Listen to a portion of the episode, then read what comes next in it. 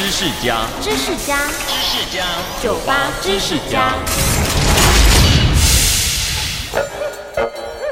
卡通《大力水手》最早是为了振兴美国农业而创作出来的。一九二九年，美国遭逢全球性的经济大萧条，为了振兴农业，曾经推广栽种容易、生长期短但营养丰富的菠菜。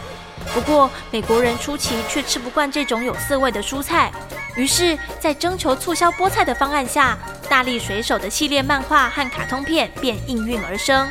当中这小个子的水手主角，只要吃一罐菠菜，就变得力大无穷，击败敌人，造成美国人食用菠菜的风潮。菠菜也因此成为健康蔬菜的象征。收听酒吧知识家，让你知识多增加。